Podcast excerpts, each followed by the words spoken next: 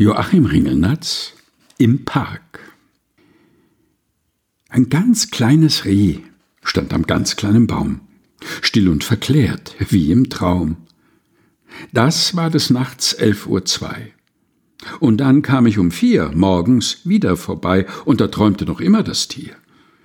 Nun schlich ich mich leise, ich atmete kaum, gegen den Wind an den Baum und gab dem Reh einen ganz kleinen Stips, und da war es aus Gips. Joachim Ringelnatz im Park, gelesen von Helga Heinold.